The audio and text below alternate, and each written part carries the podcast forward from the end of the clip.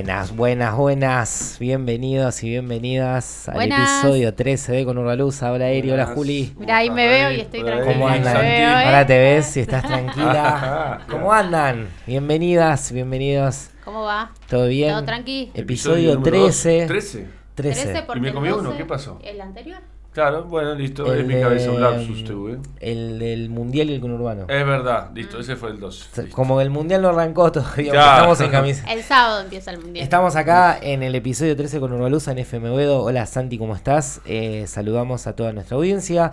Pueden suscribirse al canal de FM Boedo en YouTube y en Twitch y al canal de Con Urbaluza también pueden agregarnos y sumarse a las redes sociales tanto de Con Urbaluza en Instagram como de Twitter y como de Twitter de FM Boedo.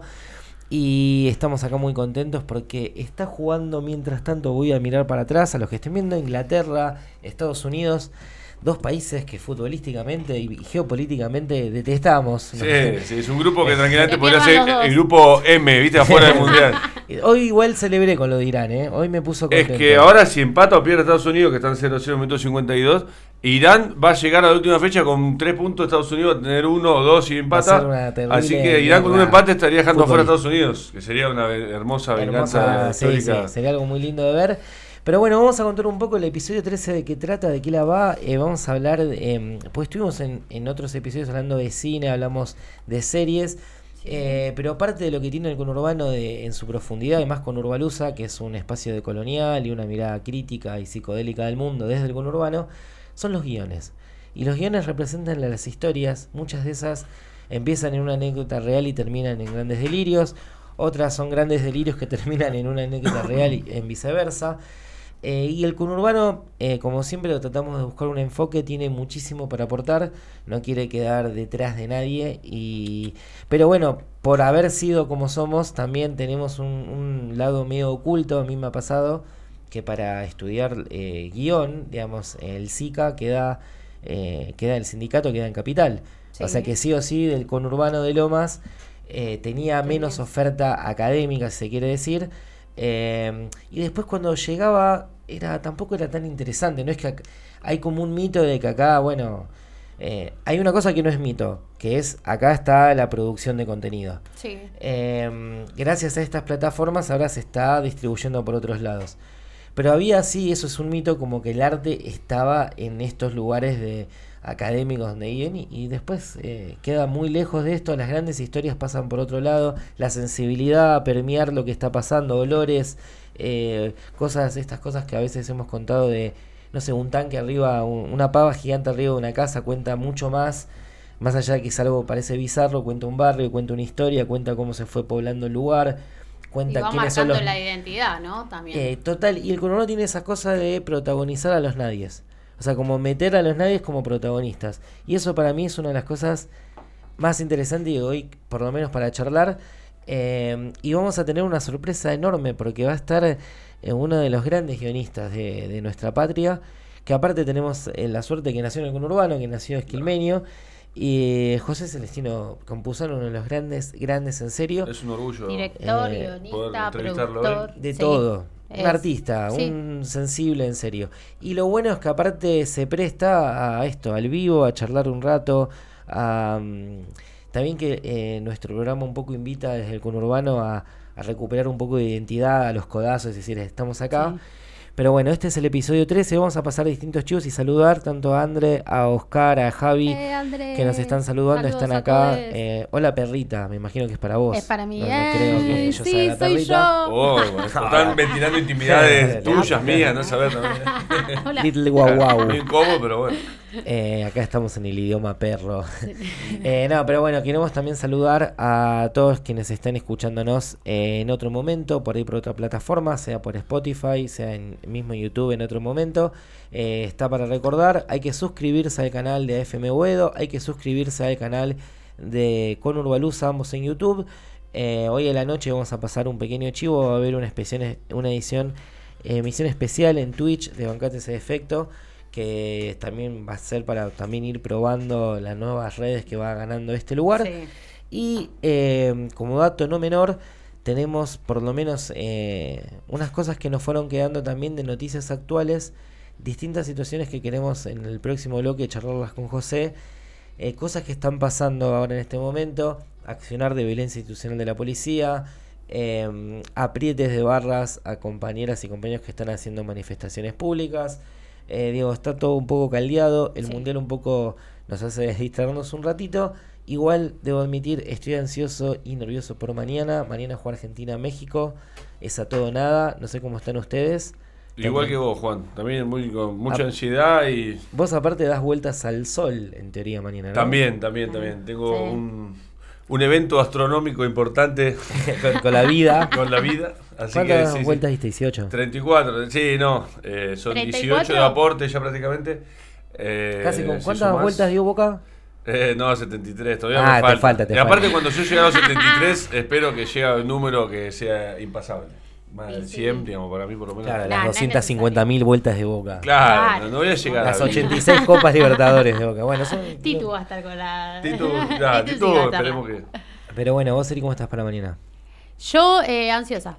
Ansiosa y no quiero, como que no, no me funcionó la cábala. Yo creo que como vi demasiado. eh, Es que se quemaron todas las. En Ah. realidad, digamos, vos decís, Ay, hago esto con mi familia. Perdimos con Arabia, Sí. se quemó el 99% de las Me cabras. desperté cinco y media diciendo son las ocho, son las ocho.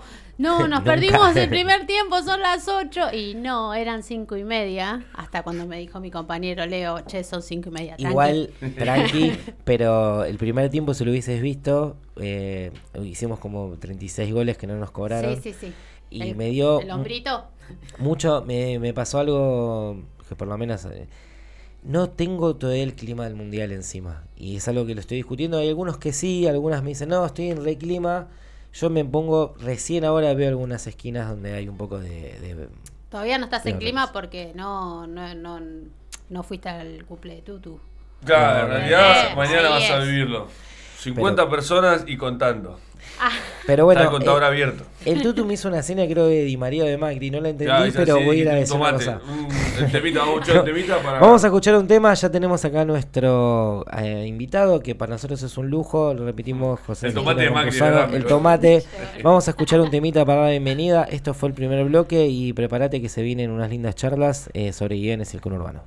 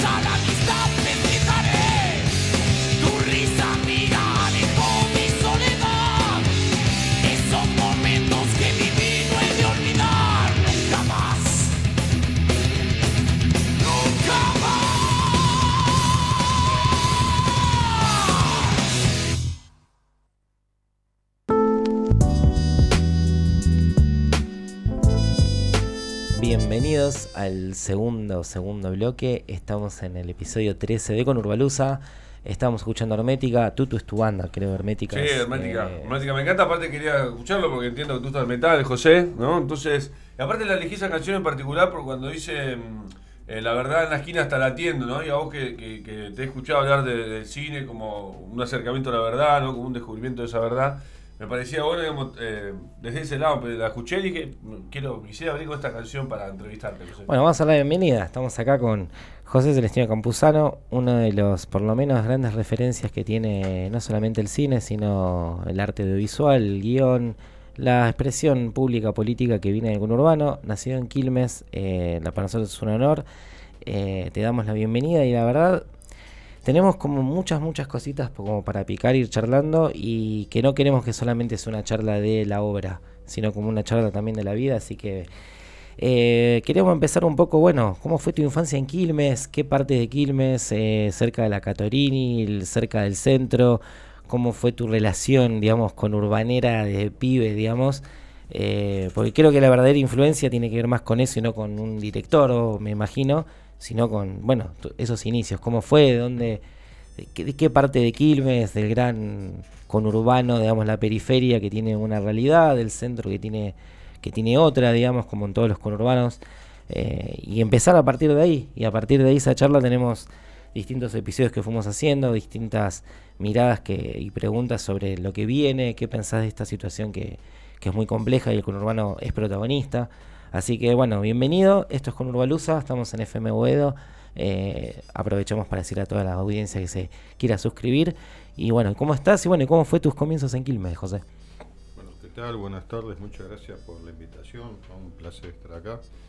Mira, yo soy de- eh, nacido en Quilmes, pero viví eh, hasta los 30 años en Espeleta, ¿no? Que es un barrio que pertenece a Quilmes, pero es Espeleta, ¿no? Es Espeleta. Como es Solano, Sí, eh, un equivalente a Solano, ¿no? claro.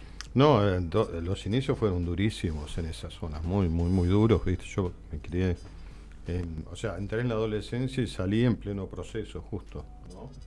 Y, bueno, a ver, eh, ¿cuáles eran lo- los problemas? Los problemas eran que un, un varón pobre, eh, moreno, en el conurbano, eh, de un hogar obrero, y de una pasabas mal, pero la pasabas mal en todo orden, no había un lugar donde recostarte.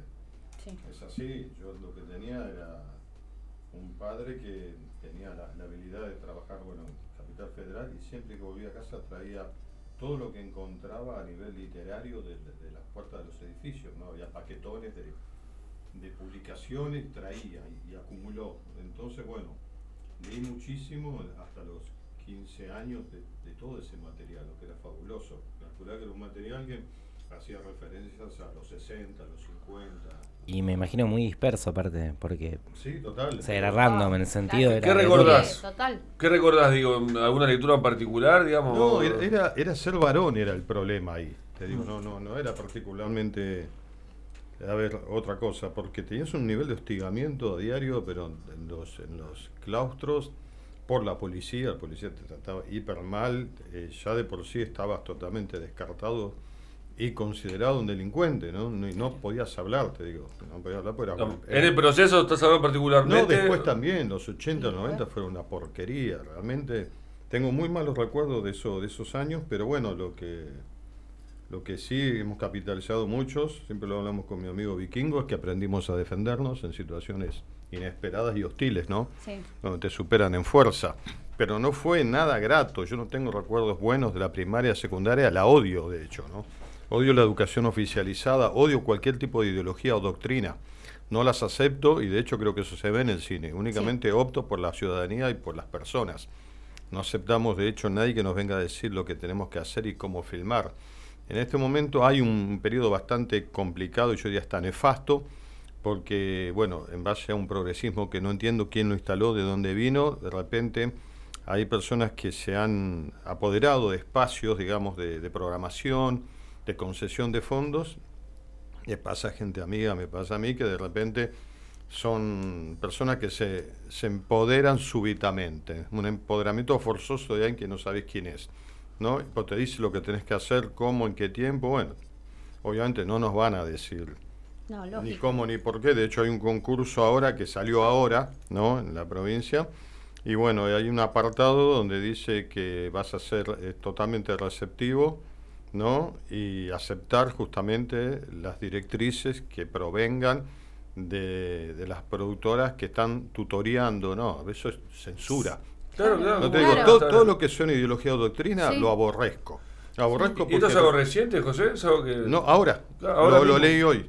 Sí, sí. Para que se den cuenta. O sea, aceptás un fondo y ya de por sí tenés que ser un buen alumno de, de una agenda que no sabemos cuál es, pero que de por sí, por las dudas, la vamos a detestar.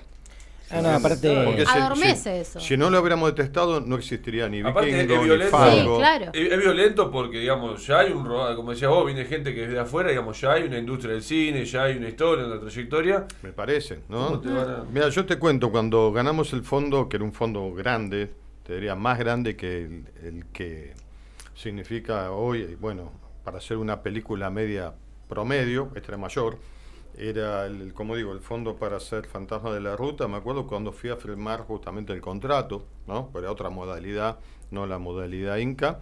Les pregunté a la gente, digo, mira, si hay algún atisbo de censura, prefiero desestimar el apoyo, porque no, no, me dice, no, vos filmala como quieras, si hay una escena pornográfica, digamos, ¿no? Sí. Este, que no era por eso, yo lo decía por el ataque a las instituciones, no por lo Total. pornográfico, que en realidad estamos en una tecla de cualquier porno, ¿viste?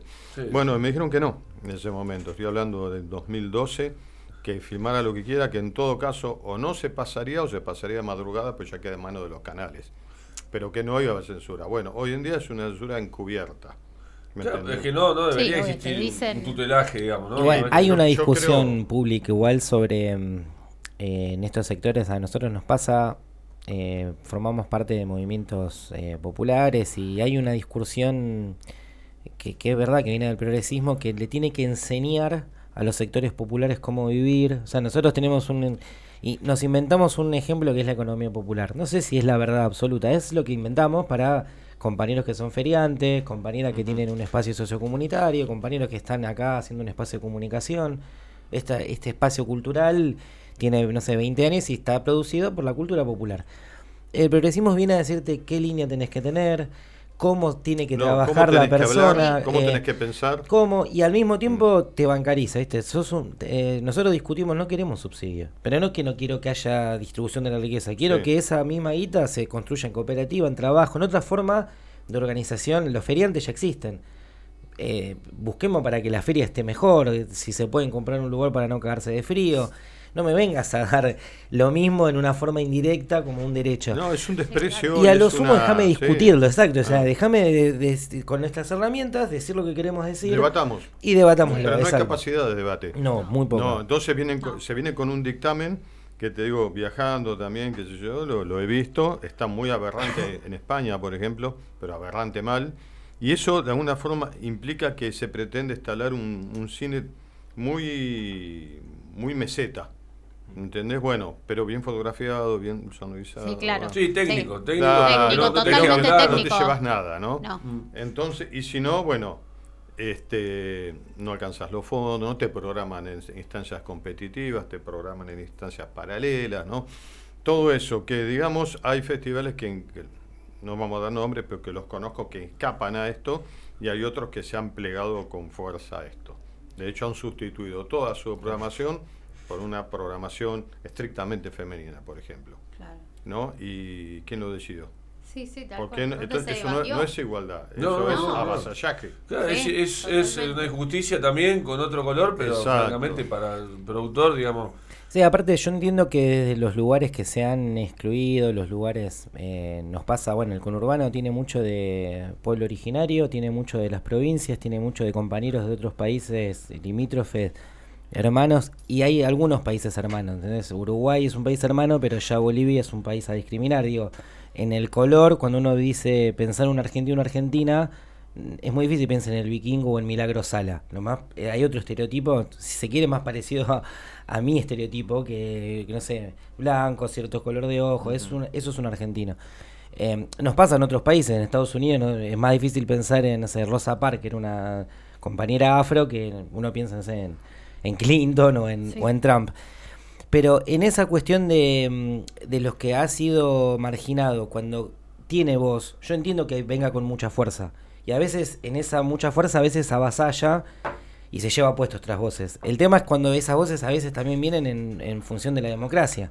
Entonces a veces el cierto progresismo, ciertos movimientos populares, ciertos movimientos de mujeres, vienen como con una única verdad. Eh, yo veo en las publicaciones eh, medias de comunicación en Argentina, audiovisuales, es, es esa meseta que vos decís, se tocan esos temas, pero lo discutimos No, la vez pasada con asep- 1985. Aséptica. Hace- Ah. eh, Y pasó la realidad. En Claro, que no 1985 ofenda, que está no- bueno que se dé un debate sobre lo que fue el juicio de las juntas. Vos tú, tú sos docente, decías, bueno, de mínima los pibes de hoy que sepan lo que pasó. Pero bueno, que haya lugares para que contar muchas veces, de muchas formas, qué pasó. Sí, Porque qué vos decís que la dictadura, para el- un pibe pobre de Espeleta, no terminó en el 83. Eh, y si lo ponemos a pensar, el primer caso de gatillo fácil, la masacre de Udge, se da en el 87 Sí. siete días después de la obediencia y de punto final. O sea, después de la Semana Santa, que Alfonsín lo apretan los milicos y el tipo tiene que claudicar, siete días después en Budja hay una racia y matan a tres pibes. Entonces ahí había, ahí, ahí la democracia todavía no estaba a pleno. Eh, vos sos una de esas expresiones, vos contás un poco eh, desde esa incomodidad. ¿Crees que hoy estas plataformas ayudan a que haya más voces? ¿Ves que hay más como voces eh, paralelas o te sentís todavía un poco aislado en estos dos solo? Mira, eh, vos es que, a ver, también creo que justamente ¿no? con, con el bombardeo tan incesante se produce un cierto embrutecimiento y no hay un tiempo como para la, la disección, si se quiere, ¿no? de las diferentes formas de expresión, porque realmente el nivel de consumo, mira, yo aparte de todo eh, fundé con mi pareja una distribuidora, ¿no? Y estamos viendo de aprender, de hecho yo fui distribuidor en la época de Vikingo, hace 15 años. Pero ahora, bueno, retomamos porque tenemos muchos contactos internacionales, entendemos que es un área clave. La gente- ¿Retomaron de nuevamente? Yo Sí. sabía. ah, sí, mirá, sí, yo estoy bueno. trabajando felizmente ¿no? con tres productoras que son de perfiles bien distintos. Por eso es necesario que haya tres. Una es Cine Bruto, que es, digamos, Inca dependiente en algún punto, Sí. pero siempre tenemos un remanente por las ventas al exterior o, o por lo que nos queda de los de los apoyos estatales, entonces a partir de ahí volcamos parte de ese dinero en lo que es la experimentación. Relatos holográficos, Video 360, ¿no? Sí. Ese tipo de, de proyectos que a mí particularmente me interesa mucho. A mi socio no, pero a mí sí. A mí me, me fascinan. Toda la cuestión digital, ¿no? Y la transformación. Claro, yo creo que, mira, tenés entornos digitales, tenés programas como Unity, Unreal, por ejemplo, ¿no? Que lo que producen una sustitución, digamos, Meto humano, digamos. es metomano Sí. también. Lo que usan los videojuegos, Unreal y. ¿no? Sí, Es pero el- yo, nosotros concebimos las herramientas en función de la narración. El videojuego es una industria repotente, eh, súper potente, eh, con las que tuvimos, estamos en contacto, pero me interesa siempre llevado a la, a la posibilidad de narrar, ¿no? Claro. Y de alguna Hay forma... narraciones fuertes en videojuegos. Viste que, más allá que después la película puede ser malísima o lo que sea, digo, pero tienen unos núcleos, digamos, contados. No, es, eh, eh, te digo, el, el videojuego genera más, mayor consumo que la música y el cine del mundo juntos. Es una industria avasallante. Sí. rompe los parámetros, ¿no?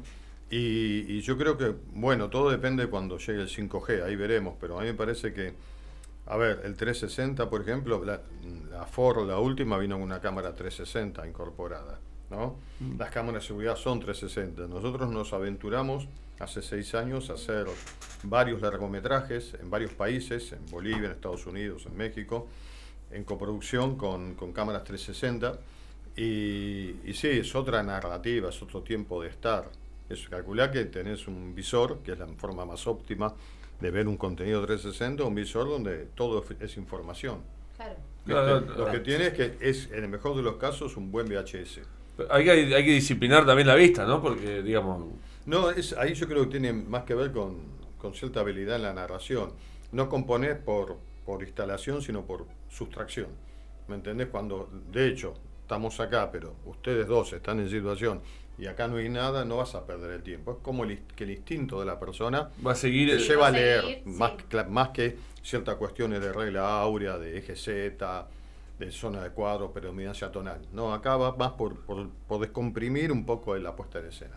Sos aparte de ver cómo se compone lo que vas, el pro, digamos, el, cómo funciona esto, qué minerales tiene, eh, sos de investigarlo, te gusta conocer, digamos, Eh, hablas del 5G, hablas de, de cuestiones, digamos, hasta cómo se compone físicamente el... Te doy un ejemplo, eh, hablaba de los chips y el problema que tiene, o sea, es oro o son minerales que salen de la tierra y que producen un efecto... Es muy loco que podamos hoy estar haciendo este programa en vivo, por streaming. eh, digo, me parece que hay a veces, desde ese material que se saca de la tierra, a veces que se extrae, están produciendo una, una apertura para sectores independientes o de voces que antes para nosotros era imposible poder hacer esto.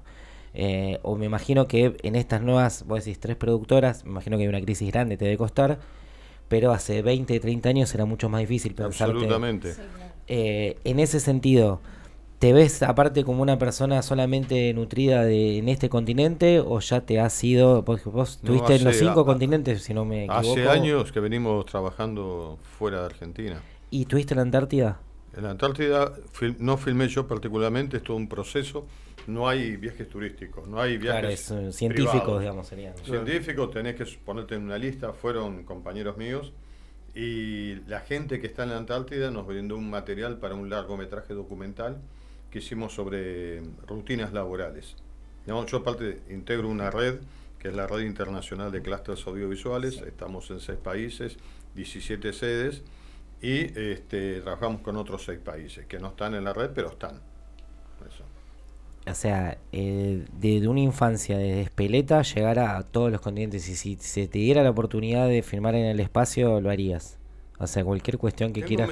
¿Sabes qué? Creo que eh, con todo el tema espacial hay mucha mentira, te digo. Creo que hay mucha, mucha mentira. que es Desde el hecho mentira. que nunca, nunca, jamás Nadie estuvieron estuvo. en la luna. Exacto, sí. Eh, a Yo partir de ahí igual. no les creo nada, ¿viste? Yo, Sí. yo rápido Ah. para no creer, ¿viste? Entonces, si no se constata eh, de alguna forma palpable, visual o olfativa, me parece que nos siguen tomando el pelo, ¿no? Y los gringos para tomar el pelo y, y ciertos países subsecuentes.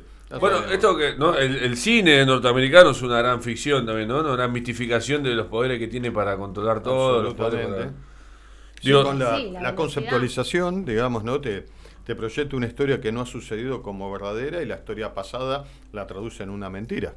El caso más emblemático es eh, la caída de Berlín de parte del ejército soviético. ¿no? En ese momento se hizo una encuesta y el 70% entendía que el país que hizo todo por derrotar al fascismo era Rusia. Claro, que llega a Berlín. No, y perdieron 20 millones. Ahora, los yanquis perdieron creo que 400 mil. Ahora, este, se hizo la misma encuesta hace muy poco y fue inversa. El 70% cree que Cree fue que Estados, Estados Unidos, el- Unidos. El, quien liberó a Europa. Es que Estados Unidos quedó, claro, eh, culturalmente es quien, aparte permite qué cosa es genocidio y qué no. Y hoy en día lo vemos. Argentina jugó este fin de, este primer partido con Arabia Saudita.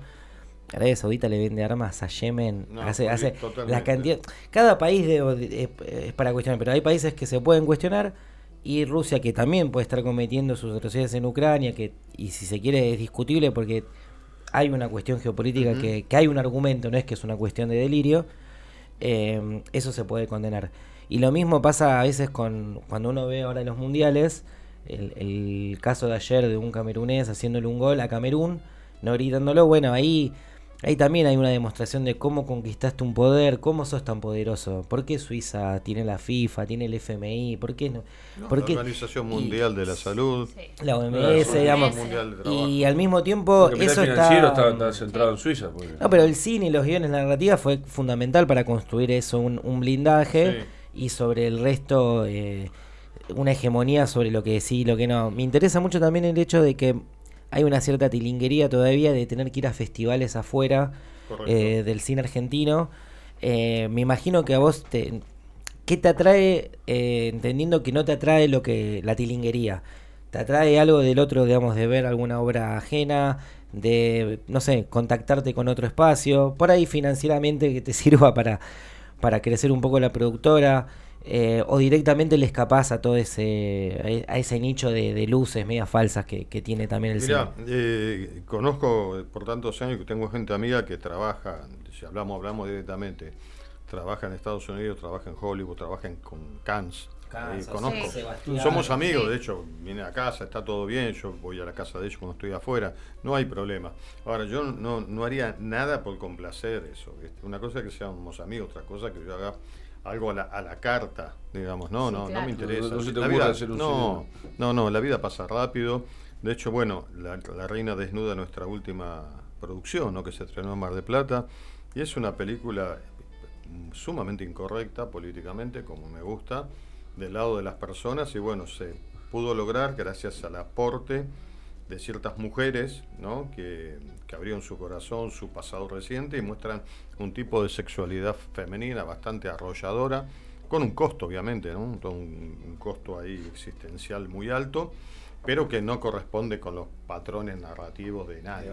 No, no, ni, ni argentinos, ni, ni extranjeros, porque no estamos ahí. ¿no? Y otra que filmamos hace muy poco, en realidad fue un año muy fructífero, filmamos tres películas y media, una es este, La Reina Desnuda, después Los Ojos de Van Gogh, gracias Sí. a, a una- a un amigo, justamente un amigo de Estados Unidos, eh, Donald Mann.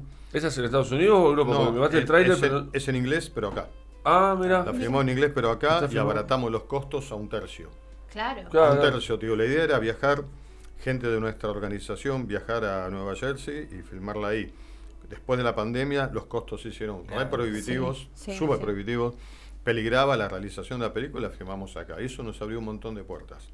Ahora, después este, filmamos El Clan Vega en San Jorge, Santa Fe, sobre también, obviamente, basada en hechos verídicos, sobre una familia de, de tiranos, eh, delincuentes, usurpadores, compuesta increíblemente por padre, madre y dos hijas pequeñas. Pero eran gente muy brava, eh, de mi zona, casualmente en, en, en Berazategui, sí, sí, sí, vecinos. Este, y después, bueno, filmamos en Estados Unidos ya, eso lo filmó Donald, y en Bolivia, eh, la parte de mm, Un esclavo en Texas, que habla sobre la explotación latinoamericana los latifundios del sur de Estados Unidos. Ahora viene Donald la semana que viene, tenemos que ir a filmar a la Patagonia, hacemos unas escenas para que faltan para Van Gogh, para Un esclavo en Texas, y este, en abril viene un contingente de Bolivia y México, amigos, y filmamos lo que falta de Un esclavo en Texas. O sea, serían cuatro. Yo quería hacerte una pregunta con respecto a esto que decir, perdóname, Eri, Em, con respecto a esto que vos te gusta firmar, digamos, historias verídicas, ¿no? Y con gente que, Sí. que o son vecinos, la vivieron, o son actores que quizás no, o sea, son profesionales, pero no, no, no de los, del mainstream, ¿no? No famosos. No famosos, ¿eso? Sí, sí. Eh, digo, a veces, ¿cuál es el, el costo de hacer ese tipo de cine? ¿no? Porque imagino que te metes con la sensibilidad de la gente, ¿no? Tenés que estar ahí en las casas, tenés que estar ahí con las víctimas, quizás, si estás Y más hablando de- haces en simultáneo varias cosas. es Claro. como que.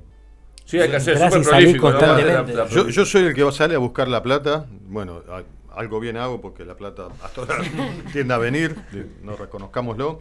Después soy el que escribe. Antes de venir para acá estaba escribiendo un guion que también es una coproducción para filmar este, con una pata argentina, una en México y otra en Estados Unidos. ¿no? Lo estoy escribiendo y habla de todo, esta- todo esto que estamos exponiendo. Eh, y después el trato con la comunidad siempre me lo reservo. No, no, no eh, deslindaría esa instancia porque realmente cuando lo hice no me fue bien. Hay códigos muy sutiles de aceptación, de comunicación, este, continuidad, respeto, Sí, claro. que, que para mí son esenciales y de repente, te digo, yo no tengo problema en, en lo siguiente, cuando hay un- alguien del equipo técnico que realmente no llega a cierto umbral de eficacia y hablamos de respeto, lo- la próxima película, lo que te aseguro, sea quien sea, mujer, hombre, no, que sea, no va a estar. No va a Sí, estar. para laburar con el mejor equipo sí, que a vos sí, te, claro. te No, no, no permita hacer. De hecho, hablábamos de la, de la cárcel, la Sí. cárcel 40, bueno, Sí, sí. cuando fuimos nos atiende el, el- el- la persona, no sé si es alcalde, ¿no? Alcalde el, el sería. alcalde, bueno, el que tiene rango superior, y vos te das cuenta, llegás ahí, el tipo cree que es su terruño, no es, pero te empieza a hablar como si fuera el dueño. Entonces vamos con, con alguien del equipo que lo empiece a interrumpir, ¿no? Obviamente, este hombre insiste en hablar, el otro lo interrumpe, este hombre explota, le pone los puntos. No, yo aparte digo, no, pero ¿qué falta para que te des cuenta? Vos cuando es así, déjalo que hable, ¿qué te importa? Que se canse de hablar. Ahora, cuando se canse de hablar te va a decir, bueno, ¿en qué los puedo ayudar? Ah, ahí está, ¿viste? Pues ya está. Claro, ¿cierto? primero- Claro, ya, ya, ya Claro. dijo todo lo que tenía que decir. Claro, Se claro. Pero, bueno, pero Sí. también te sirve como material eso, ¿no? Porque vos lo veas humanamente cómo se comporta, cómo actúa, y tu Sí, personaje está muy bien sí, logrado. Pero si te ponen en crisis y nos sacan a patadas, perdemos mucho. Es Claro. verdad, sí. Perdemos mucho. Es Entonces, eh, esta persona es una persona grande y no sé qué le pasó, pero bueno, en- entendió después, tenés que entender antes. Estamos en una situación hostil. En un lugar que hay 800 presos que si se te ponen en contra empiezan a silbar, no filmás nada.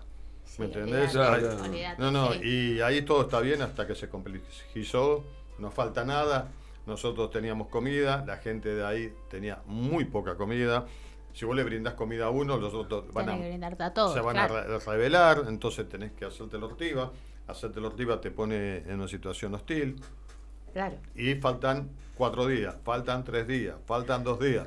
Ah. Entonces, bueno, si no tenés un cierto conocimiento del comportamiento humano de antemano, se abortó el rodaje y perdemos no, todo. no llegás, no llegás. sí. Claro, pero eso es, es permanente, digamos, no, no, no, no es nada raro que nos pase.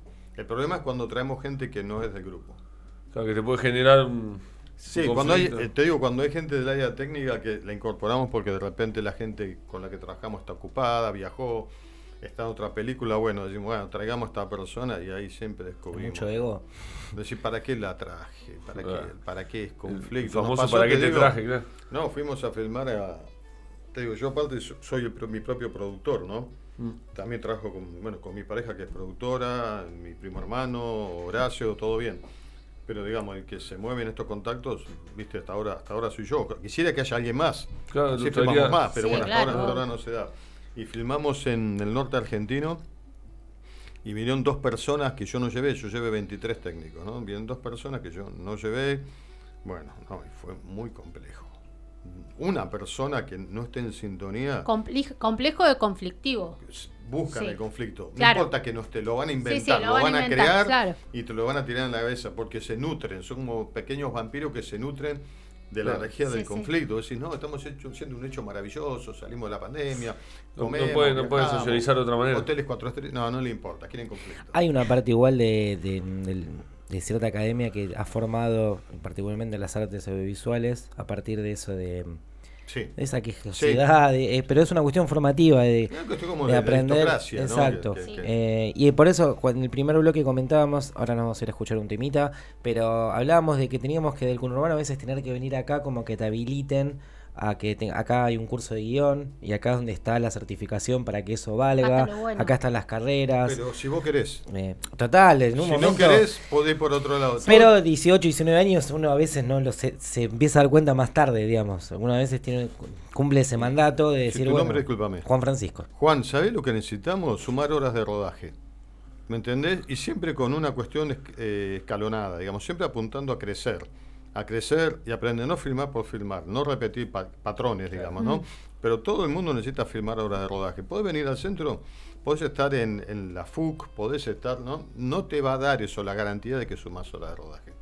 Nosotros trabajamos claro. con comunidades de Latinoamérica, desde Aguascalientes, México, hasta Trelew. Ahí tenemos distribuidas las 17 sedes, ¿no? Eso nos permite firmar con suma continuidad.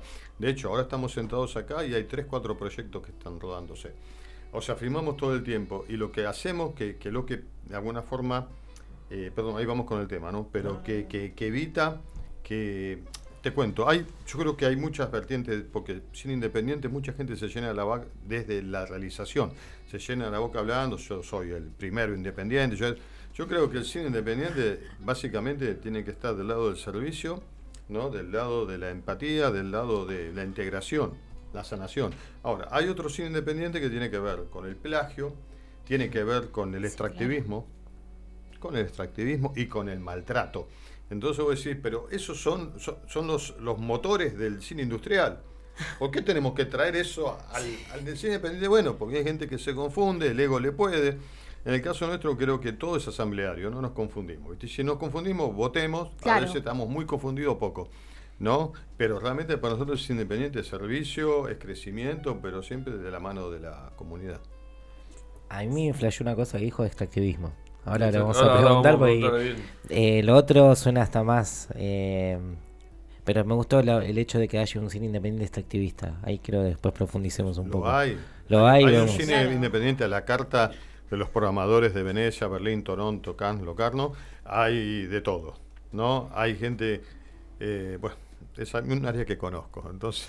No, no, pero es... Podemos no hablar, particularizar. si total no damos nombre, no damos nombre, Total, pero total. hablemos. Preguntemos, hablemos, hablemos. No, bueno, vamos ahora, vamos a, Santi, a escuchar un tema, no sé bien qué nos tocaba ahora en nuestra playlist, pero sé que es música Elegí vos, elegí bien ruidosa y vos lo vas a escuchar. Tenemos un, vamos un a tema tomar que hizo unos... la banda de mi, mi cuñado, Mati, mi hermana, que es para el programa, quiero que lo escuche José, mi hermana también es fanática de tu cine, así que Con Urbani, me gustaría ¿no? que lo escuche después. Eh, Santi, ¿querés poner ese? Dale, vamos a escucharlo. Vamos con eso. Segundo episodio.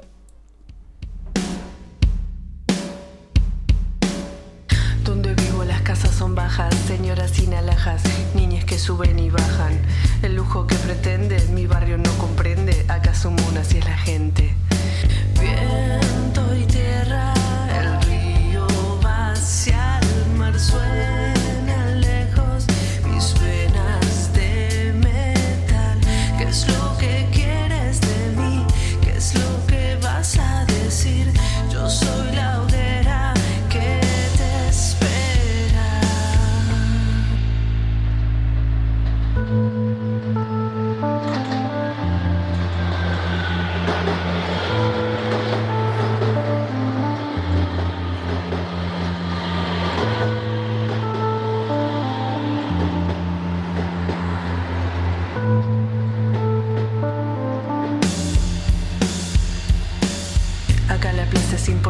sin vigilantes, la gente viene y se comparte.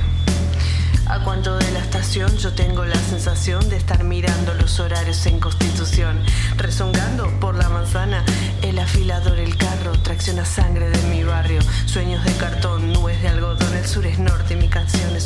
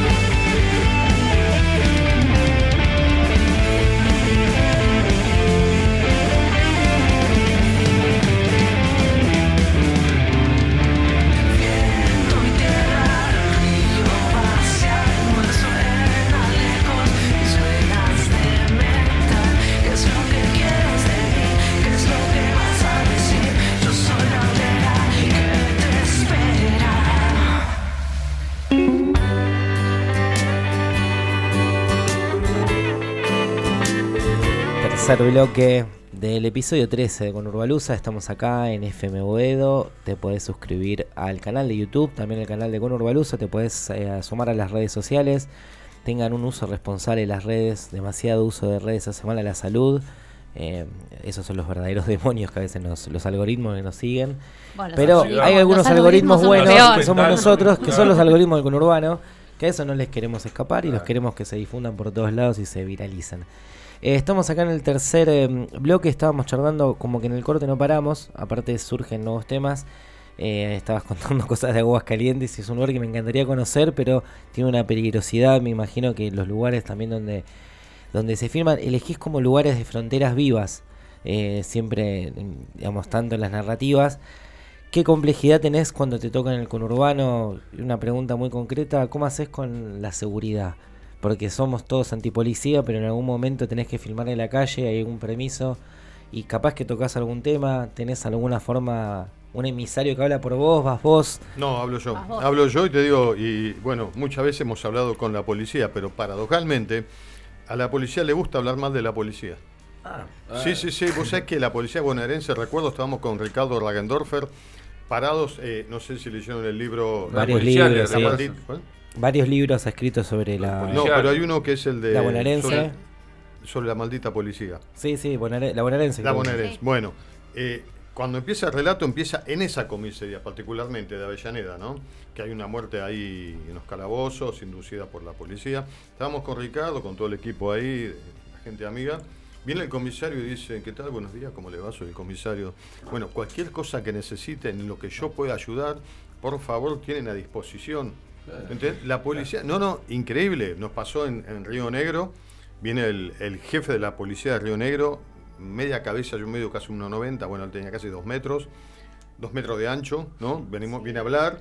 No le explicamos, mira, esto, esto en realidad pasó en, en Esquel, ¿no? No pasó acá. Ah, sí, es un abuso policial en vía pública, pero pasó en Esquel. Acá, sí. No, listo. Entonces Hay era- otro lo- comisario problema. ¿no? Claro, lo particular era que filmamos una escena de abuso de la policía en la calle, los policías actuando e- espantosamente, que no eran policías, eran actores, pero bueno, con los uniformes que nos prestaron, con el patrullero que nos prestaron y con el jefe de la policía atrás nuestro. Ah, todo avalado. Maravilloso. Un poco de choluleaje hay. Esa fue la escena de la película de... El azote. Del azote. Del la- azote. ¿El azote? La resistencia, que no, que Sí.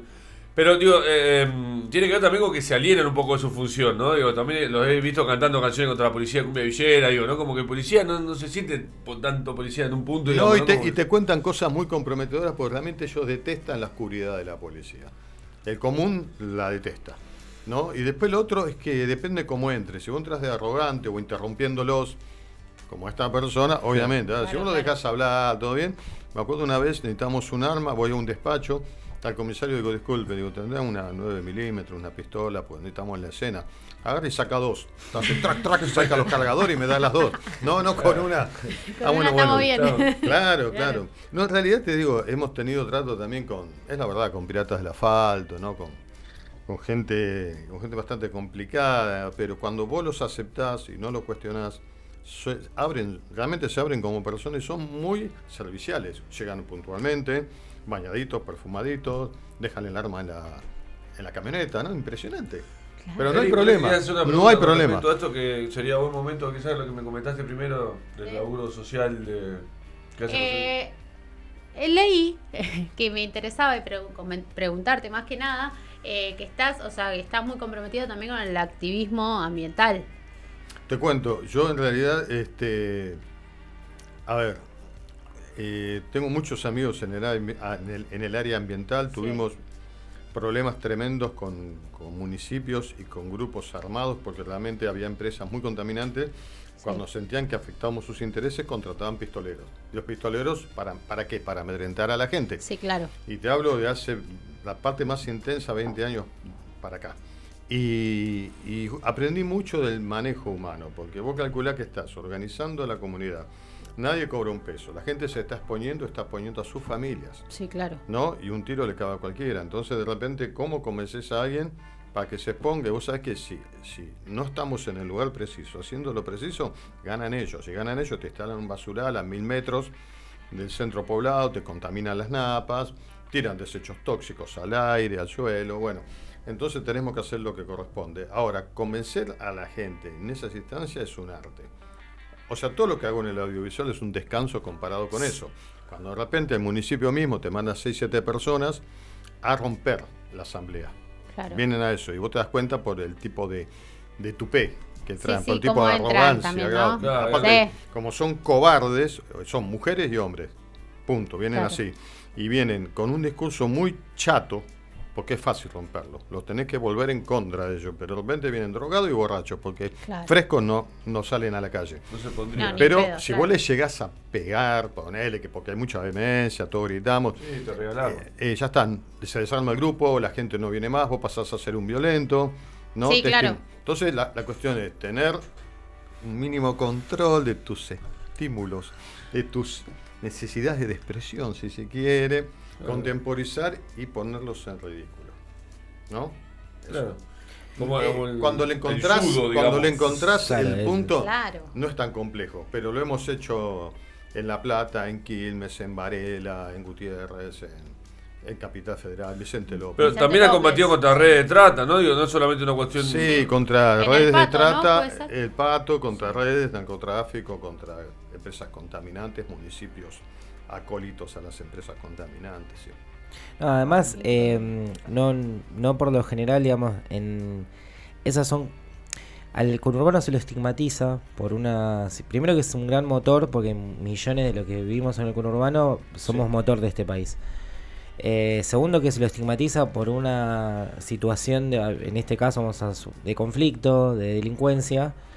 Eh, donde muchas de esas redes que son invisibilizadas, digamos, los verdaderos popes, no son ni siquiera de, digamos, ni de capital, digamos, son popes que manejan eh, otros eh, niveles, pero encima no- nosotros no solamente sufrimos eso, sino que después, y lo vimos en los municipios, nuestros municipios incorporan políticas de seguridad, yo le digo figaza, como copiadas de algún centro urbano que haya funcionado, políticas ambientales eh, de maquillaje, o sea, Sí, sí. entonces en todos los municipios del conurbano tenés basurales a cielo abiertos, Sí. eh, arroyos contaminados, acceso al agua, eh, digamos, hay 98% de los barrios populares que están sin acceso al agua.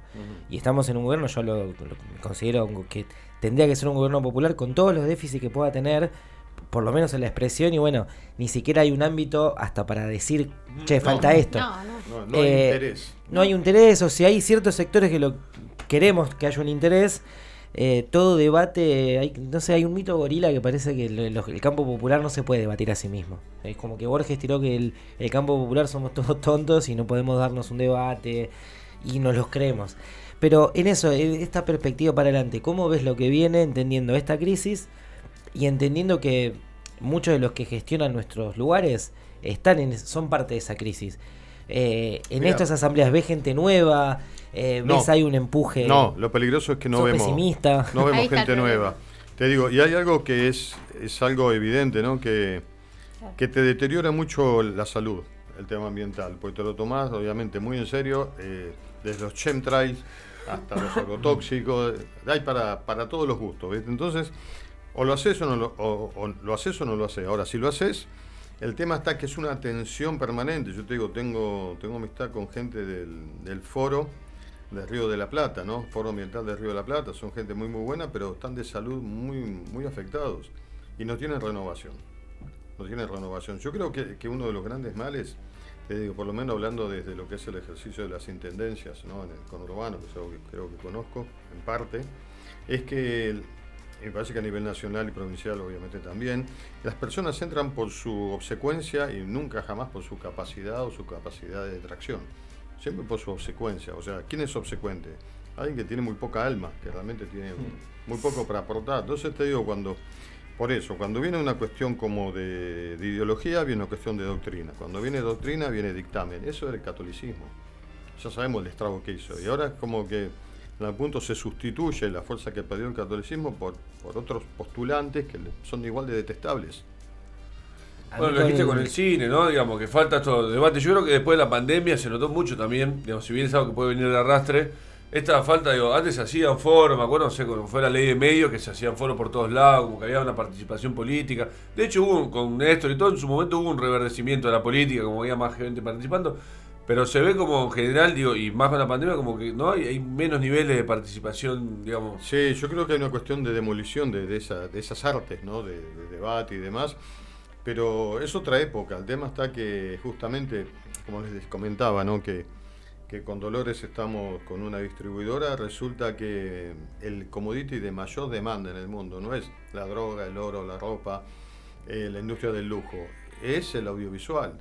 O sea, de hecho, este, se dio una, una, nos contaba alguien, se, dio en Cannes una reunión con los popes de las majors, ¿no? A nivel plataformas, y había un hombre que gritaba desaforado toda la charla que muestren los números, porque lo que trasladan los paraísos fiscales, estas plataformas, es mayor a lo, de- a lo que provee las industrias farmacéuticas, es descomunal, está en crisis. No sé si saben, pero próximamente Netflix va a sacar un abono de 4 dólares con publicidad. Sí, y- O sea, se- la paradoja es que se vuelve al método Bueno, televisión tradicional, a-. Exactamente, exactamente. Fue por la pandemia y demás que explotó el tema plataformas. Pero existe en un marco de monopolio. Hoy hay muchísimas Sí. plataformas. Eh, se considera que un punto 75 es el consumo de plataforma en general por la que hay y la que consume una, una persona en Argentina. En Estados Unidos creo que es de 7.5. Es como seis veces más. Pero no podés tener tanto porque no las vas a consumir. ¿Para qué las pagas si no las consumís? Sí, claro. Entonces, eh, el modelo de negocios de, ya sabemos, de Netflix está en eclosión. Lo bueno es eso, que cada vez es, más corto el periodo. Salió un modelo de negocio de Blockbuster, salió un modelo de negocio... De Facebook. Y, Eh, y tuvo que ir mutando. Claro, o sea, todo hay una cada velocidad. siete años, pum, eh, eclosiona y pasa a ser otra cosa. El audiovisual, ya digo, nunca hubo tantas cámaras en la, en la población, nunca hubo Acá hay- tanta, tanta demanda. Imagínate, esto Acá es hay mucho. No, no, esto hace 20 años, pero era una locura, impensable. El tema está cómo trasladar ciertas cuotas de verdad a lo que es el, el- el espacio creativo ¿no? que, que provee un discurso audiovisual. Porque realmente eso queda afuera y tenés que pelearlo con vos mismo. ¿Cómo te posicionás? Tenés una verdad ahí. Y, y generalmente, te- les digo porque nosotros tenemos tres, cuatro festivales emblemáticos y tenemos uno que es de teasers. El teaser es un embrión de una película, dura dos minutos y generalmente vienen unos, unos teasers fabulosos. Ahora cuando ves la película no es fabuloso. Claro. ¿Qué pasó? No, pasó que eh, realmente hay un- una falta de participación en lo social, una falta de, de muchas cosas que, que no es casual, no es casual y no parece que fuera a ser mejor en el futuro inmediato. Y en, la, en lo que compete a, a la parte creativa, bueno, eh, se ve empañada por, por esas cuestiones. No trato de no hablar de contenido, ¿no? porque de qué, desde qué lugar. Ahora, lo que sí puedo decir por los festivales a los que he ido y demás, que de repente se asumen ciertas temáticas y qué sé yo, pero siempre de un lugar que sé que me van a eh, programar. Ah, Claro. A mí hay dos cosas que me generan en esto que empezaste a hablar de una agenda que se impone. eh, hay una agenda ambiental también que se impone. Digamos, la agenda ambiental, hoy el, el conurbano y los, el acceso al agua potable, digamos, un acceso a- es una agenda ambiental. La mm, contaminación en plomo, la contaminación en sangre que tienen las pibas y los Ujú. pibes. Digamos, hay una agenda ambiental que es oculta, que es la agenda popular. Eso requiere eso, eh, comunidad, participación, eh, que se exprese, digamos. Eh, al mismo tiempo estamos hablando del declive de este negocio, pero que ah, nos, pos- nos posibilita este auge de poder decir estas cosas. Eh, una de las ideas que tenemos en Conurbalusa es tocar distintos tópicos. Una de las preguntas que te queríamos hacer sobre esos tópicos, ¿se te ocurren y qué ideas de eso se te ocurren para... no, Nosotros tenemos que hacer todos los episodios una temática y buscar que el conurbano aporta al mundo. Ni, ni- y no podemos chamullar. O sea, o a lo sumo es nuestro chamullo, pero todo lo que decimos desde la música, que fue el primer episodio, y decíamos, bueno, en el rock nacional, dábamos un ejemplo, se funda supuestamente en Capital, hay un rosarino que es Lito Nevia, pero se oculta que Tanguito era un pibe que venía de casero, aporta el inicio del rock nacional. Y después queda como una cuestión de el sur es alternativo y en el oeste hay un poco de agite y hay un par de bandas de heavy y después empezás a ver y no, hay una historia mucho más profunda. Y hay un montón de shows que fueron míticos, hay un montón de influencias y empezás a ver que no hay rock, empezás a ver que hay cumbia, empezás a ver que hay tango, empezás sobre los disparadores, eh, uno de los que teníamos era cine, otro de los que teníamos que hacer, eh, somos peronistas, yo sé que eso va a ser un debate, va a ser el peronismo y el conurbano. Violencia Eh, institucional. Violencia institucional fue cuando pasó lo del atentado de lo de mm, el intento de magnicidio sobre lo de Cristina. Em, distintos temas que hacen a la realidad, digamos, también ambiente y conurbano. Para el futuro, ¿vos qué pensás de cuáles son las agendas, vos, José, eh, que tiene el conurbano pendiente que nos están contando? Porque muchas de esas agendas son públicas, ya son, se discuten. Pero ¿qué querés vos que el conurbano necesita discutirle al poder, a la sociedad, entre nosotros? Eh, porque aparte de este programa nosotros queremos trasladar eso y lo hacemos en comunidad con lo que vamos recibiendo. Eh, y cada vez que proponemos una idea queremos que no sea una idea elitista, ni una idea de nosotros tres. Porque también Claro. ahí es como que hay una incomodidad, si vamos a ver lo que nosotros tres nos gusta es... eh, ¿Qué ideas querés que tienen que estar sobre la mesa? ¿Cuáles son las agendas del futuro que querés que el conurbano no tiene que perder? Digo el conurbano como los lugares en el mundo que pueden ser aguas calientes, digamos, los distintos conurbanos del mundo, Sí. los distintos lugares invisibilizados de- del planeta. Mirá, hay, eh, respecto a eso, bueno, yo me considero anarquista anacrónico. No, básicamente jamás sería peronista y jamás sería de otro partido, ninguno. Ninguno porque aborrezco lo que se ha hecho en base a los partidos, ¿no? En la- con la comunidad, siendo que somos un país tan variopinto y tan rico en recursos en, eh, y demás. Este, pero sí creo en la gente. Entonces, en Aguascalientes no se filmaba, siendo que es un lugar emblemático, ahí se encontró Pancho Villa con este otro señor que era Zapata. Zapata, justamente, se encontraron ahí, se dieron el famoso abrazo. Entonces Aguascalientes está en el centro del país y no se filmaba, ¿no? ¿Por qué? Porque hay toda una... Respeto. No. ¿Qué? No, no, preguntaba. Respeto, tradición, ropa. No, no se filmaba porque hay una, obviamente todo país tiene una agenda secreta y la onda era hasta hace no mucho, que se concentrara la producción en eh, a través de las capitales, ¿no? Claro. Esos Claro. filmes Claro. cerca de las capitales, calcule que hasta hace muy poco, bueno, el 94% de, de los fondos concursables quedaban en Capital Federal. Sí. Sí, yo sí. estoy participando también de un proyecto de ley, eh, de nueva ley de cine, y la idea es que haya un consorcio. Y el consorcio esté formado por representantes de regiones o de provincias, pero basta de que, de que sea el, el organismo más unitario de la historia de, Sí. de Sí, Latinoamérica. todo, para los medios de comunicación en general y el cine también, Es todo horrendo. se filma acá, es asqueroso. De Puente. Saavedra a La Boca conocemos toda la capital. ¿no? La verdad está en la capital. Bueno, sí. yo creo que lo primero es, es desoír esa cuestión. Para mí no es el conurbano sinónimo de, de peligro o precariedad, y creo que lo conozco muchísimo, he filmado muchísimo. Y no es eso, es todo lo opuesto, es grandioso, es descomunal, es pletórico de vivencias, de matices, de, de códigos de convivencia muy complejos, muy profundos, y es lo opuesto realmente. Lo que vos decías de las comunidades, conozco comunidades de japoneses, de portugueses, italianos, españoles, sabemos. Eh, eh, es tan, pero tan complejo, ni hablar de todo ese caudal que viene con, con raíces de pueblos originarios ¿no? y de países latinoamericanos. O sea, no se puede abarcar. Es como que está siempre en movimiento. Mirá, o sea, te- no se para de mover no, no, constantemente. total, es vida. El, conurbano es vida. De hecho, eh, creo que es el cuarto lugar más poblado de, Latinoam- de, de América, no Latinoamérica, de América. Primero Nueva York, después el DF, después San Pablo, después, después- el conurbano. Exacto. ¿no? Y San Pablo tiene su conurbano, el DF tiene su conurbano, eh, y Nueva York que también, digamos, a mí me, en el 2008 fui a hacer, para conocer las redes, me anoté para ser eh, voluntario en la campaña de Obama, quería ir al Harlem, y con, jugaba al básquet y quería ver qué, realmente qué decían los compañeros afro de Obama.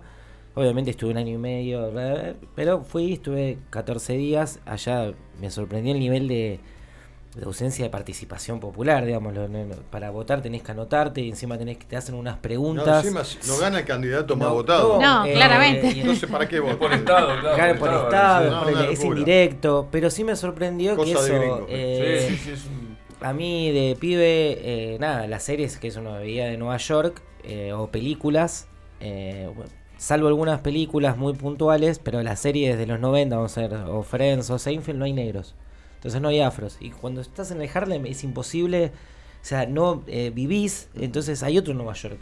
Sí. Eh, y ahí me sorprendió porque hay una reivindicación, empezás a conocer no solamente a Malcolm X o a distintos Sí. eh, eh, personas emblemáticas, sino que empezás a ver que hay una línea, que hay una línea popular, que hay un gran conurbano, que hay un atrás del Harlem está el Bronx y el Bronx todavía es más picante, entonces empezás a ver que más o menos en todos lados hay un lugar que va dejando Sí. y que se chupa la sangre del otro. Eh, nuestra agenda un poco es tratar de que darle una mirada un poco psicodélica, un poco de colonial. Eh, vos hablabas eh, a veces de los pueblos. Nosotros en- estamos armando una cooperativa que tiene agricultura, agro- mm, agroecología, y al lado hay una comunidad de japoneses que labura el tema de los viveros y están con las flores. Están hace 25 años. Eh, laburan metódicamente. No se quejan de este país, les copa, viven en pleno conurbano, les copa que eh, eh, tratan de ver el saber de la tierra, o sea, están más cerca del buen vivir de la tierra que cualquier otro peroncho, si se quiere, de, ese municipio de Brown. Entonces hay un... A mí eso es como que lo que hablamos es que te va nutriendo y que, el conurbano va, es como una, una bola en movimiento permanente y que un día nos vamos a comer a Capital, decimos, como que nos estamos comiendo de a poco, ya estamos acá adentro. Primero la plata. Primero La Plata.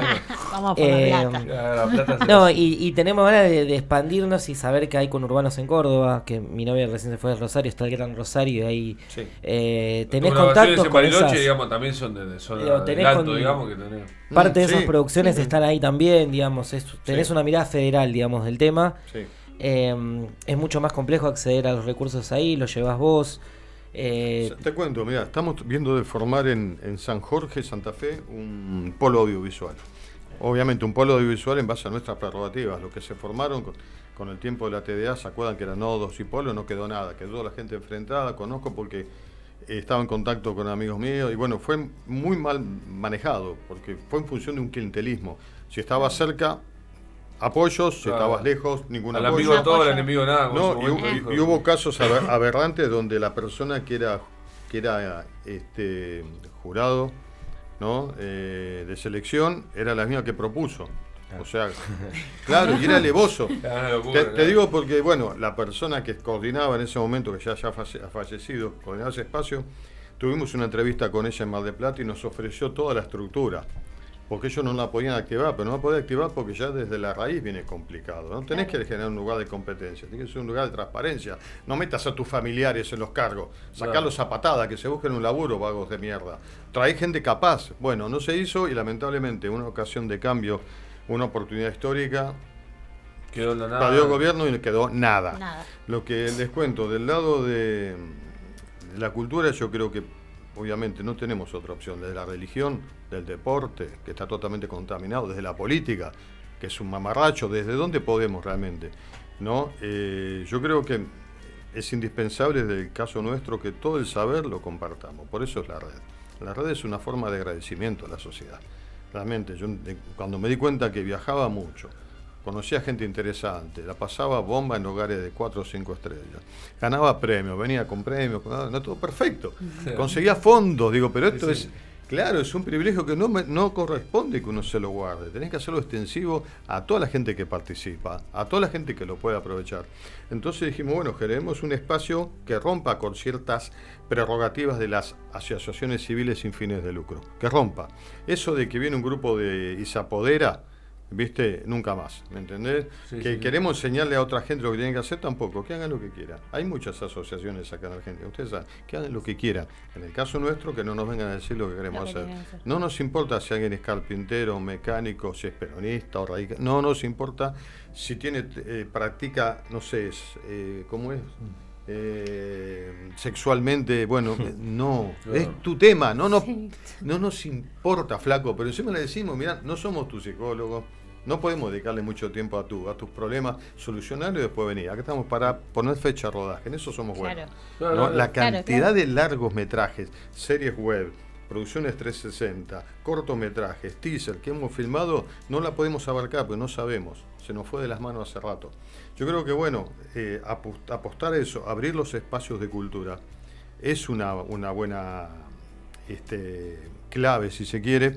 Ahora, la que mejor funciona, les digo, porque así como les cuento lo, lo bueno, también les cuento lo- los bajones. Vamos con Martiniano Cavalieri, un amigo, vamos a, a Brooklyn a filmar la primera película del mundo en 360.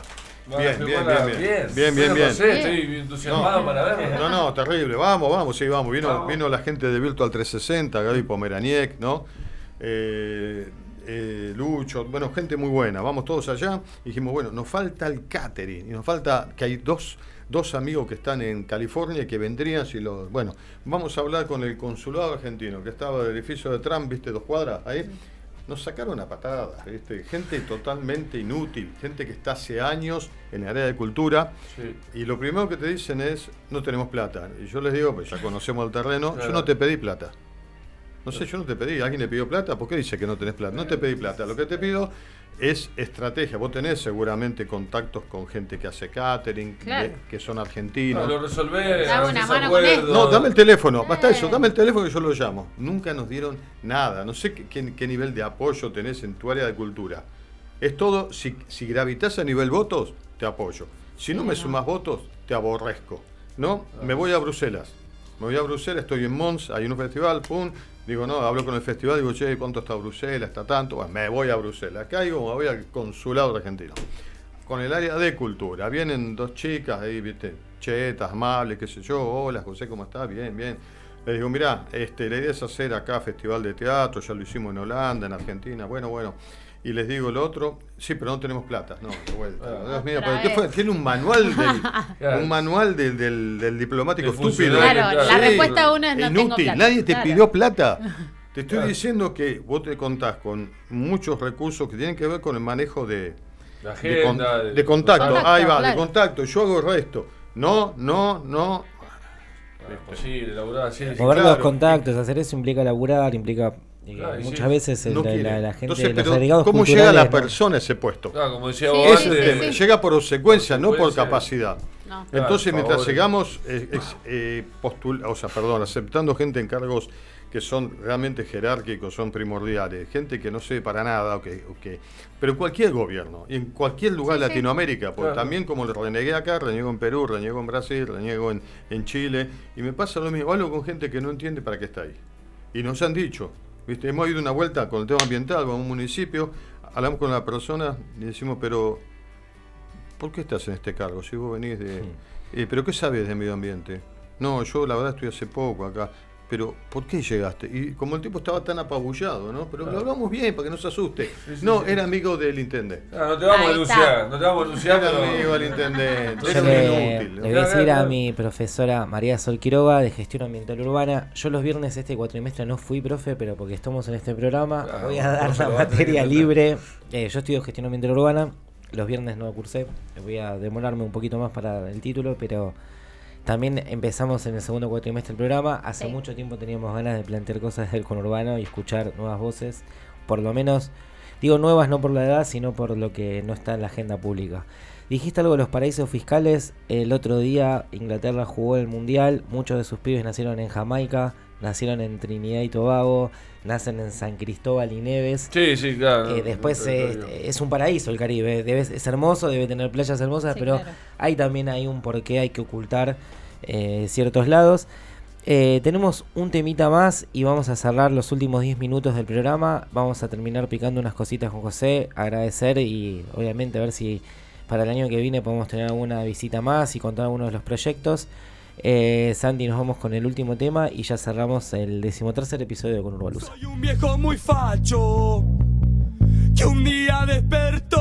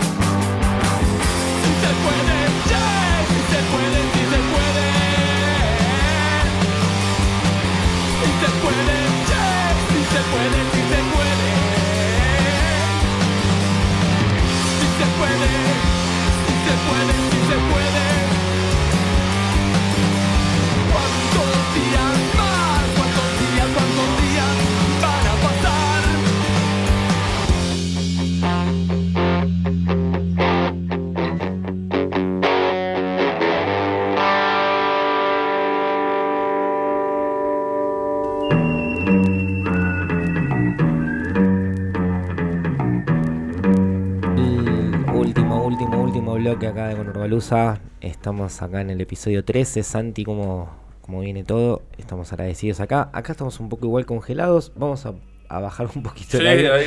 Pero bueno, eh, estábamos en los cortes, no podríamos parar de hablar, estuvimos hablando de otras cosas también que hacen a la política, un poco al fútbol, música, al- de a música música. bruta, digamos. Vos, Antes quiero saludar al Suku, quiero Sí. saludar a Lucía, quiero saludar a Javi, dice que nos comimos un par de goles, Javi es verdad, me comí muchos, estoy medio lento, disculpen. Suscríbanse al canal de YouTube de Conurbalusa y al canal de FM Boedo. Y tú, tú tenías ahí unas preguntas musicales. Claro, sí, le quería preguntar a José por esto, digamos, ¿no? tu acercamiento con la música, cuando estuviste tocando y, y por qué siempre elegís, eh, cómo hacer para elegir la- las canciones, digamos, y la ambientación Hay, musical. hay un tema, tengo la, la fortuna, pero inmensa, de ser amigo, muy amigo, de un músico que es del conurbano. Es del conurbano. Es de, De Solano. es Solano. Mira, Es de Solano. ¿Quién? Es Claudio Minio, ¿Cómo sabes? Porque lo leí en todo. Bueno, Claudio Miño es de, de Solano, justamente. Y es alguien que es músico de conservatorio, compone ópera, compone rock and roll, cumbia, folclore, y en todo es bueno, es increíble. Entonces, Qué lo conocimos, nos conocimos hace unos 15 años tal vez, y desde ahí, impresionante te digo, y nos impresiona día a día, y con él tramamos en hacer el grupo Fango, un grupo de tango trash. Tango Sí. trash. Trash. Bien, Ah. y el tema es este, te cuento. Eh, lo armamos muchos años, ensayos. Llegó un momento que el grupo estaba a punto. eh, armamos el con un amigo del Carlos Gardel, está en Noyeros, en colegiales. Este, armamos el. el, eh, sería el encuentro argentino de tango fusión. Bien. Lo hacemos todo bárbaro y empecé a notar que me estaba llevando mucho tiempo. Sacamos un disco ¿eh? y, y venía el tema de las giras europeas porque acá estamos haciendo fechas y no, no, digo, no, no, no, porque no voy a filmar, eh, no van el solos af- afuera, tengo que llevarlos, mantenerlos sobrios. ya, es mucho laburo. No, no estoy No, para aparte eso, es un ¿no? hobby que si lo tenés como hobby, digamos, no como tú, es lleva tiempo, porque tenés que ensayar, tenés que hacer que suene bien, tenés que después Es, difícil sostener Sí. dos pasiones, digamos, pero sos un Claro. tipo muy No, apasionado. Porque... No, y el otro, hay gente que sirve y hay gente que no sirve. Entonces, Claudio sirve, eh, otras personas del grupo servían, y había gente en el grupo que no Que no. servía. No, Claro. servía, no servía porque nunca vio por dónde pasó, nunca la entendió. No, s- eh, no tengo tiempo para explicarlo. Entonces digo, hasta que le explico, hasta que lo sustituimos, hasta que viene alguien y aprende las partituras. Da mucho ¿Sabes laburo, qué? ¿no? Eh, le digo, Claudio, te, te concedo el manejo de la de música. este, de este grupo y ya está. Pero bueno. Pero eh, tocás todavía cada tanto con Claudio. Hace... Yo no toco, ¿eh? Ah, no, Solo- No, eh, no, no sé, lamentablemente no mm, soy totalmente inútil para tocar instrumentos. Admiro a la gente que puede decodificar Componés, la información de una partitura. no escribís, puedo. digamos, y No, eh, algunas letras. No, lo que dice Claudio es que Voces. tengo conceptos infinitamente claros de la música que quiero, eh, pero eso no quiere decir que pueda ejecutar. No, no ejecuto nada. ¿Hay algún artista, particularmente del cine, un director, directora, aunque sea de la escena del mainstream, que te haya, que te haya conmovido? Que te haya insp- inspirado, aunque sea... No, total, sí, bueno, obviamente el amigo Martínez Suárez, fallecido, ¿no? Lamentablemente. José hizo una película emblemática que es súper conurbana, Los Chantas, Oh, los chantas. se la recomiendo. La Los sete- Chantas. 75. Sí, ¿Sabes sí, que sí. sí? Me la, me recomendaron Y también después hay otra película ambientada en el conurbano, en Avellaneda, que es Fin de Fiesta de Torre Nilsson. Ah, buenísima, fin de fiesta. Bueno, sí, fin de fiesta. eh, y otra película que no podía creer cuando le vi, no podía creer realmente, ya era, era José, ya, ya era crecido, y vi Hijo de Hombre, Hijo de hombre, ¿cuál es hijo de hombre? eh, de- sobre los textos de Roa Bastos, eh, dirigida por Lucas de Mare. Claro, Robato de Nobel, ¿no? Sobre la guerra del Chaco. sí. No, no, tremenda, esas tres películas muy, muy emblemáticas para mí. Después hay una que es traumatizante, José coincidía conmigo también que es traumatizante, por eso hay que verla, que es Houtback o Waking Fright.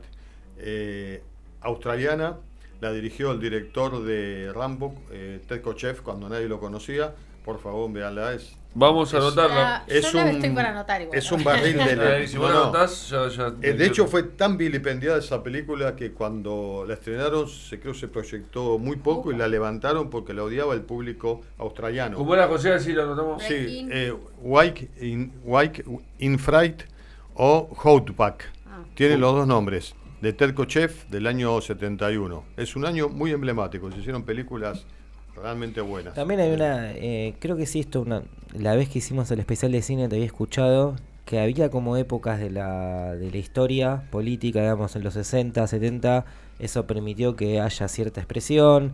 Cuando eh, cayó el código ICE. en Estados Unidos. Era un código, como entendían que tenía una vida tan libertina, ¿no? Era or- orgía todos los días, la, la parte actoral de, de Hollywood, dijeron, esto no puede pasar a las pantallas. Entonces en las pantallas no hay mujeres infieles, no hay lenguaje obsceno, o sea, no está Estados Unidos en el cine. No, No hay claro, gays, no no hay hay nada. Toda casa, no gente aburrida, no, toda gente aburrida, claro. Entonces, el Código AIS tuvo mucha fuerza desde fin de los 30 hasta el 68. Cuando acá el Código AIS aparece el cine de izquierdas de Estados Unidos, que yo recuerdo una de las primeras fue eh, La Jauría Humana. La Jauría Humana, que creo que era Robert Altman, es, es una película pavorosa que fue un estrepitoso fracaso. Lo que es fracaso en Estados Unidos es un éxito eterno. Exacto. Claro. Para ver qué. Exacto, y terminó con la película Las Puertas del Cielo de Michael Cimino, que se la recomiendo, que es un western totalmente incorrecto porque habla de los yanquis matando por cientos y violando a gente de Europa del Este. O sea, los gringos matando a gringos, pero eran gringos ricos contra gringos pobres. Claro. niños pobres, sí. Claro, bueno, esa es las puertas del cielo. Se obsesionó, empezó realmente a cotejar atuendo de extra por atuendo de extra. Mirá. Una cosa imposible, lo que le iba a llevar, no sé, eh, Palma, 10 dijiste semanas, le llevó dos años. No, ¿Cómo? ahí Michael Chimino es que está. Ah, Michael, Michael- Michael el del francotirador. Sí.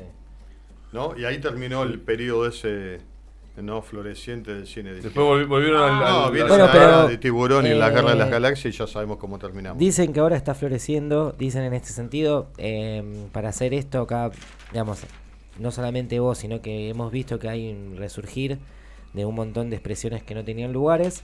Eh, hay una película hace poco cordobés independiente que también está saliendo, girando por distintos lados, que habla de la noche de Córdoba. Ujú. Eh, y ¿Cuál al mismo tiempo es el director de Caravana. Lo conozco, es amigo del delincuente. Sí, bueno. Sí. eh, y Rosendo Ruiz, es muy eh, amigo mío. Bueno, y están sacando una nueva película ahora que tiene que ver sobre la noche. O sea, hay como una nueva forma de esto, de salir. Y me mm, han comentado, con un amigo nuestro que vive en Los Ángeles, eh, Mac, que hay un cine black, digamos, ellos le dicen, que es el cine del Black Lives Matter, del, del pueblo Sí. afro saliendo a la calle. Sí. Y un cine latino. Ya Estados Sí. Unidos tiene 50 millones de latinos, son como 14 Sí. Uruguay. Sí, sí. Que hay mucho. eh, y no queremos ser narcos, así como Todos con narcos, Urbano. todos narcos. los no queremos ser, Nanas, eh, nanas, jardineros y narcos. Claro, y Sí. nosotros el conurbano estigmatizados como chorros, eh, bueno, Sí. eh, va pasando un poco lo mismo. Eh, me gusta también esos personajes, son muy realistas y para, te lo comentaba en un corte, me gusta la incomodidad que planteas. En ese sentido, hasta en los planos, en la forma en que... eh, de- ¿Dónde elegís que se vea cuando va a decir algo? Digamos, Ujú. hay una pelea y elegís planos que a veces son hasta incómodos porque lo ves desde... Hay una persona está sentada y el plano simboliza que está sentado también. Involucrás también al que está afuera. Sí. No sé si lo haces consciente o no. no. es casual. Eh, No, no, está eh, pensado en eso, digamos. Y Sí. las acciones también, el tiempo y espacio están como muy, bueno, muy distinto, ¿no? A ponerle el cine de Hollywood, que es todo rápido, todo ya, ya, ya, ya, Ajá. que sucede. Yo, por lo menos, eh, a mí me, gusta mucho eh, cómo manejan los tiempos reales, ¿no? De una, ponele, em, eh, Vikingo, Sí. la, la moto, o sea, el andar, eh, todo, cada, cada momento, o agarrar un vaso, o sea, respetando la realidad, ¿no? De lo que es Ujú. seguir, caminar y del tiempo ese que, se, que, que, que pasa y el espacio también es muy Sí. real y es muy Sí, crudo. Es verdad que en el cine siempre se corta la- lo que es vivir. Al perro O sea, no La parte con el cuando se ese- vive se corta. ¿no? El perro William arranca con el plano ese del auto que viene, ¿no? Que viene, se ve el, el monte, o sea. Sí, sí. y viene el auto. Sí, sí, sí, sí. Mirá, es tan así, te digo, y estoy tan harto de que no se programen ciertas películas que, que son muy valiosas, pero Sí. como, como entendemos que hay un grupo como, este, yo cómo, cómo definiría, ¿no? Un grupo como ideológicamente prepotente que intenta decirle a la sociedad qué ver y qué no. ¿no? Y les digo porque realmente, eh, como estamos también tratando de construir eh, institutos de, de- de cine, ¿no? digamos, eh, y leyes de cine, no solo en Argentina, bueno, vienen grupos que no queremos, es así, queremos un, como es, este, no sería una sección, queremos, ¿cómo sería? Un departamento de género. Entonces digo, ¿para qué querés? No, porque queremos, tenemos que tener, pero ¿para qué? Que, claro. ¿Para qué? Decime para qué querés. Pues no, yo no, no sé para qué. Y no, este, por el tema de los contenidos, ¿qué pasa con los contenidos? Vos querés censurar contenido. Claro. Porque si no, ¿por qué tiene que haber? Claro, porque Claro. No, sí, porque tenemos que considerar que si viene alguien con unos contenidos que, que son de otra época, ¿a vos qué te importa? Es de la persona, o sea, en todo caso, si hay, en todo caso, perdón, si hay que pagar un costo social, que lo pague la persona. Claro, ¿A vos ¿Qué te importa? Se ¿Por tiene que hacer cargo de lo que publica, claro. Metete en tus películas. O sea, pasa ¿por la qué- querés ser? literatura. ¿El policía de, o la policía del cine? Si no se pueden ver cosas incómodas, no se No, pueden ver no. cosas políticamente Y si incorrectas. se hicieron, es un error. Hay que eh, censurarlas, que no se vean en los Lo que pasa canales. con la literatura. Sí, sí, vamos sí. a dar un texto polémico si se quiere la Biblia. O vamos a poner otro texto si se quiere el, el- el que hizo Hitler, digamos. Se repudia el texto, si el que, digamos, está... En este caso estoy hablando de un caso muy, muy, muy extremo. Mm. Pero en este caso la literatura, una obra de arte, eh, mismo música, eh, hay como, también es, es difícil aclarar contenido. Ahí hay una forma de que, bueno, esas épocas se pueden seguir expresando y se pueden seguir viendo. Con el humor y con el cine y con, con ciertas cosas me parece que, que ahí se perdió. Hay un debate en donde ese contenido que quedó como tras en la época ya está censurado. Y es muy complejo de dar ese debate porque no, no es que yo digo que, No, yo diría que no es ya está perdido. eh, Sí, sí, Lo sigo dando ¿Te porque cuento? creo que se puede... Te cuento, Juan, me fui hace poco, me invitó mi hijo, fuimos al Luna Park a ver al Bananero y a Áspera. ¿no? Áspera, la banda de metal. Ahora, son lo más retrógrado, chabacano, vos decís, grosero, vulgar. Vos sabés, es un oasis, realmente.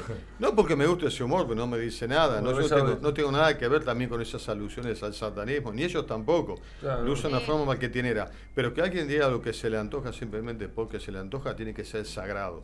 Sí. No puede haber nadie que intervenga en el derecho, eh, yo diría, en el derecho, pero inalienable de que, Dios mío, por favor, si no podemos hacer eso, ¿para qué cuernos eh, vivimos? No, no, coincidimos. Hay veces, eh, hay un debate también sobre... Es muy compleja la libertad, me imagino que aparte de ahí yo me nutro más de lo que nuestros pueblos milenarios acá consideran también la libertad, y la libertad es en comunidad, y la libertad es... Y, y siempre es un, un- un lugar para escuchar también una voz ajena. A veces las libertades occidentales son, eh, esta es la verdad y todo lo demás lo reprimo. Entonces a veces esos, esos lugares que han quedado por afuera son difíciles de que sigan existiendo y... Es la moral entonces hay una victoriana, digamos, exacto, ¿no? censura- Pero te cuento, cuando no hay eh, detracción, es muy grave. Usted que estoy leyendo ahora por un, por un proyecto. Y son sociedades, sí, muy No, obsecuentes. que es algo monstruoso, te cuento. eh, perdón, es algo horroroso. ¿Quieren que lo cuente? Sí, por Sí. favor. Pero no sé. es lo que estoy y y- es una realidad, ¿no? En los años, creo que fue 30 en Estados Unidos, matan a una persona blanco, un terrateniente blanco, bueno, y lo culpan a quién? A un negro. Y por, en, por, por osmosis a su esposa. Ahora, los atan a un árbol y le empiezan, calculen esto, calculen el horror que les, que les cuento, y después se asustan de los islamistas. Claro. ¿no? Le empiezan a amputar a ambos, a la mujer y al hombre, los dedos. Y cada dedo se lo conseguían a la multitud como souvenir. Una vez que, que le cortan los dedos como souvenir, con un sacacorcho le sacaban pedazos de carne. ¿No? Después armaron una hoguera y los quemaron. Año treinta y pico. 1930 y pico. La cuestión es esta, que, que esto, esto es horroroso, pero horroroso es que había miles de personas y que tenían eh, el, el entorno de un picnic. Había niños, ¿no? Sonreían, jugaban. O sea, se había naturalizado la fuerza del horror. de- Claro, del y horror. Sí, claro. Pero la Inquisición no arranca, por lo menos era dentro de una cueva. No, acá era abierto y se divertían. Bueno, pero aparte satanizan, ¿no? A Hitler, que está en el mismo momento, digamos, en Alemania haciendo Sí. otras cosas parecidas y son, digamos, el mismo No, pero espíritu. esto lo hacían como sádico Claro. y. Claro. ¿Pero por qué? Porque no había detracción. Claro, bueno, eso. sí. Bueno, pasa lo No mismo se acá. hace simbiosis en la sociedad. Pasa lo mismo a veces Claro. con los linchamientos, ¿viste? No, no quizá a ese punto, pero los linchamientos también son eh, procesos de humillación pública y homicidio también. Ah, aparte, me imagino que hay. Siempre Exacto. uno, eh, me acuerdo de los momentos de scratches que se hacían a represores de la dictadura militar. Bueno, vos no tuviste oportunidad de juicio, no tuviste oportunidad, digamos, ni votar. Entonces, había una situación donde fui invisibilizado, fui reprimido. Bueno, tengo esta forma de scratch como en un momento donde hoy está todo permitido, donde todos podemos decir, me parece que el scratch y es una forma más de la violencia que, que se naturaliza. Pero bueno, nos queda, ahora me voy con una idea de hacer horrorismo, de violencia con urbano y charlar un poco más con también. vos Buen y tirar Anotamos. Bueno. Vamos a Anotémoslo. anotarlo. Horrorismo, violencia Eh, y conurbano. Así que vamos, y, va- y vamos Vamos a a hablar de todas cosas que pasaron por fuera del conurbano. Así vemos que en el conurbano la violencia Pero a veces te- nos A salpica. ver, eh, eh, nunca están como se cuenta. Te- perdón, ya cortamos, ¿no? No, Pero por- por favor, fui comerciante 30 años y estaba cerca del llamado barrio Pepsi, que sería el segundo Fuerte Apache en el conurbano. Bien. Exacto. Ahora, yo vendía en el conurbano, tenía que entrar. Era corredor, digamos. No, tenía un negocio de puertas, ventanas, vidrio, chapa, Ah, sí. Entonces vendía todo el tiempo. Ahora bien, la gente que me hacía los fletes, que yo no quería entrar. Ahora, lo que les digo, había 5.000 personas en el conurbano, en el conurbano, perdón, en el, en el barrio Presidente Perón, barrio Pepsi, ¿no? Bien, 5.000 personas. Los que molestaban eran 20, porque estaban en la calle. De repente se metían con un policía. Se metían con un policía, mataban a un policía, asaltaban una casa de un policía, entonces había una represalia, porque era algo personal. Cuando había represalia, llevaban preso y mataban dos o tres.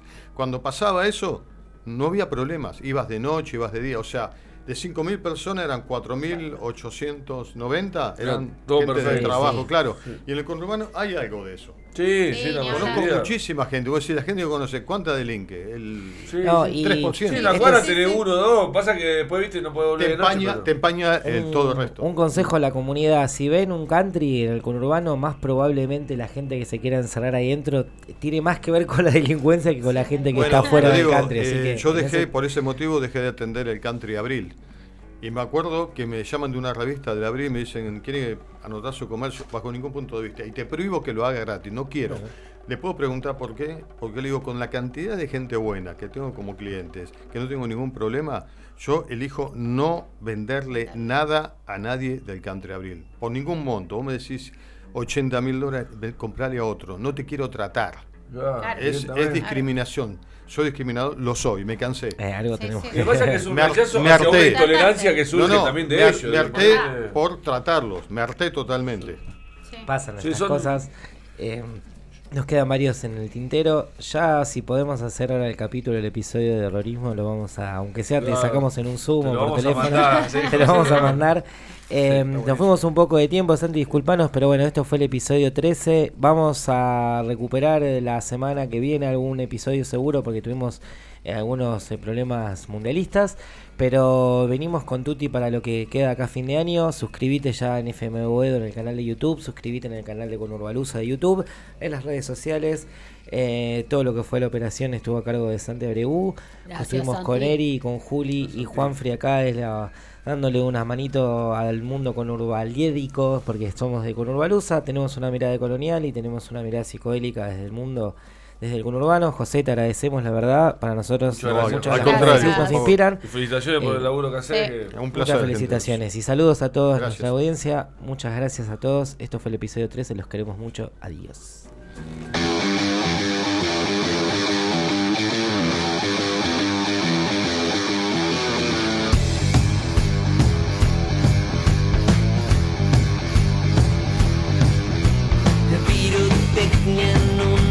Un excusado, por viños en la valla definen la acción.